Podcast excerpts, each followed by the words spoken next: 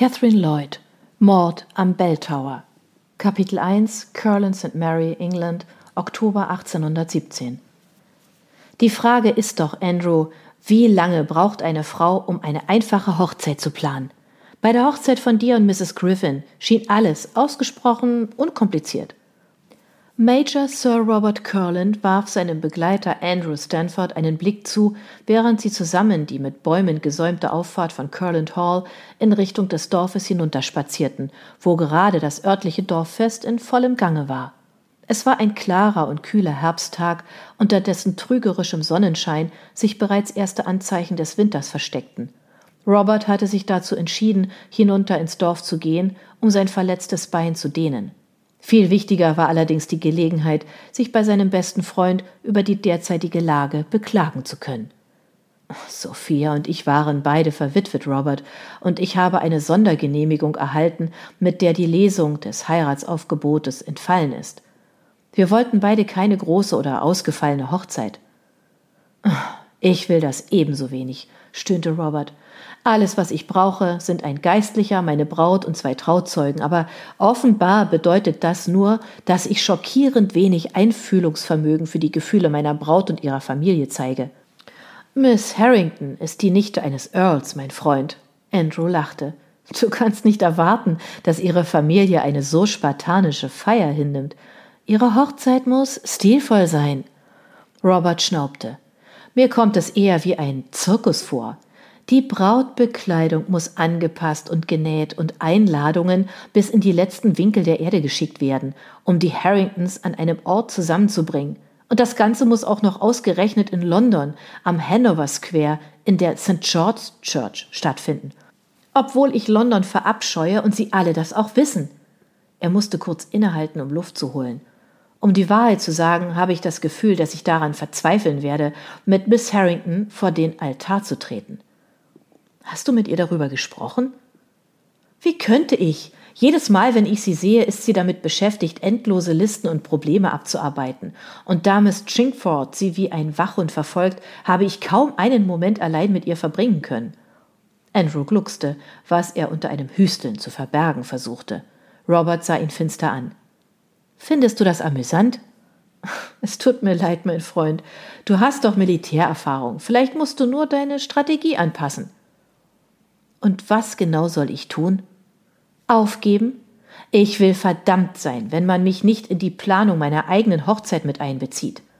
Robert blickte nach vorn in Richtung der alten Kirche von Curran St. Mary, die gegenüber dem weit neueren Pfarrhaus stand.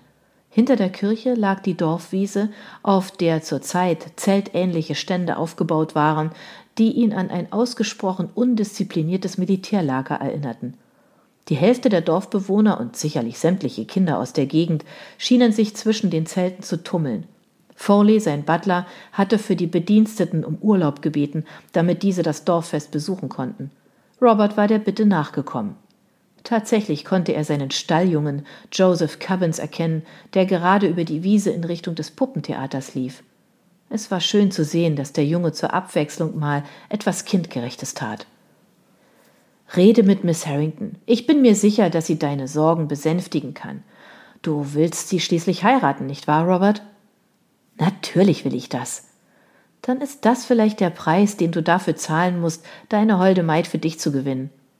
Robert erblickte aus den Augenwinkeln eine Gruppe von Frauen, die gerade das Pfarrhaus verließen. Er beschleunigte seine Schritte. Vielleicht wird mir auf dem Dorffest ein Moment allein mit meiner Verlobten gegönnt sein, wenn ich sie von dieser Gorgon trennen kann. Was hältst du davon, wenn ich Miss Chingford in ein Gespräch verwickle, während du mit Miss Harrington die für den Erntewettbewerb eingereichten Erzeugnisse in Augenschein nimmst? Du bist ohnehin einer der Preisrichter, nicht wahr? Offenbar, Robert stöhnte. Letztes Jahr ging es mir noch nicht gut genug, um teilzunehmen. Meine Verlobte hat mich wissen lassen, dass es meine Pflicht ist, mich zu engagieren, und ich habe gelernt, mich ihren Ratschlägen zu fügen. Andrew klopfte ihm auf den Rücken. Gesprochen wie ein Mann, der bereit ist, an die Leine gelegt zu werden. Schau, da vorn sind Miss Chingford und ihre Schwester. Wieso hältst du nicht Ausschau nach Miss Harrington und entführst sie? Oh, ich wünschte, das könnte ich, murmelte Robert missmutig. Nach Gretna Green durchzubrennen klingt inzwischen nach einer erstaunlich guten Idee. Andrew schüttelte den Kopf, trat ein paar Schritte nach vorn, bot mit seinem charmantesten Lächeln den beiden Chinkford-Schwestern je einen Arm und ging mit ihnen davon, um nach seiner Frau zu suchen. Robert entdeckte seine Verlobte vor einem kleinen Kind hockend, dem sie die recht verrotzte Nase putzte.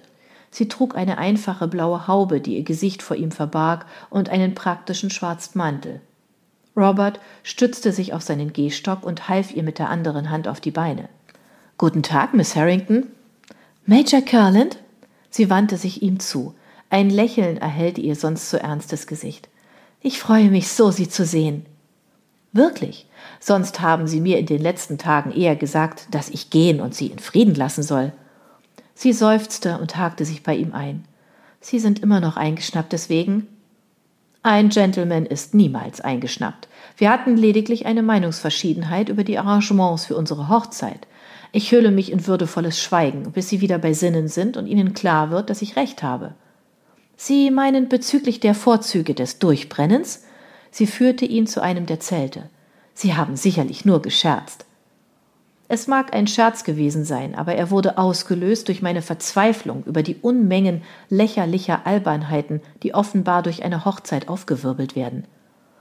Wir hatten diese Unterhaltung doch schon mehrfach, Sir. Ich kann nicht einfach mit Ihnen durchbrennen. Kurz bevor sie den Eingang erreichten, trat Robert einen Schritt zur Seite und zog Miss Harrington in den engen Durchgang zwischen den zwei Zelten. Es war dunkel und er musste seine Schritte zwischen den Heringen und Seilen am Boden mit Bedacht wählen. Major Curland, wo in aller Welt wollen Sie hin? Er drehte sich zu ihr um und führte seine Hand unter ihr Kinn.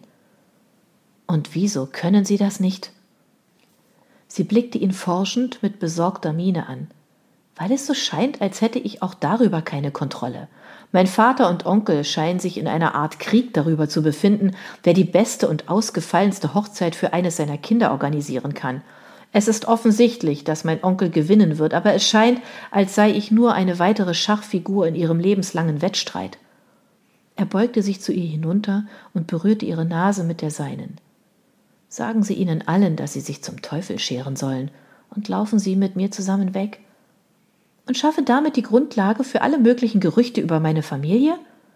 Das kann ich einfach nicht. Ich muss auch an den Ruf von Anna und meinen Cousinen denken. Ihre Aussichten auf eine gute Ehe würden darunter leiden, wenn man von mir denkt, dass ich mich unverantwortlich verhalten hätte. Aber wir wären verheiratet. Ich weiß, sie seufzte, aber man kann nicht immer nur an sich selbst denken.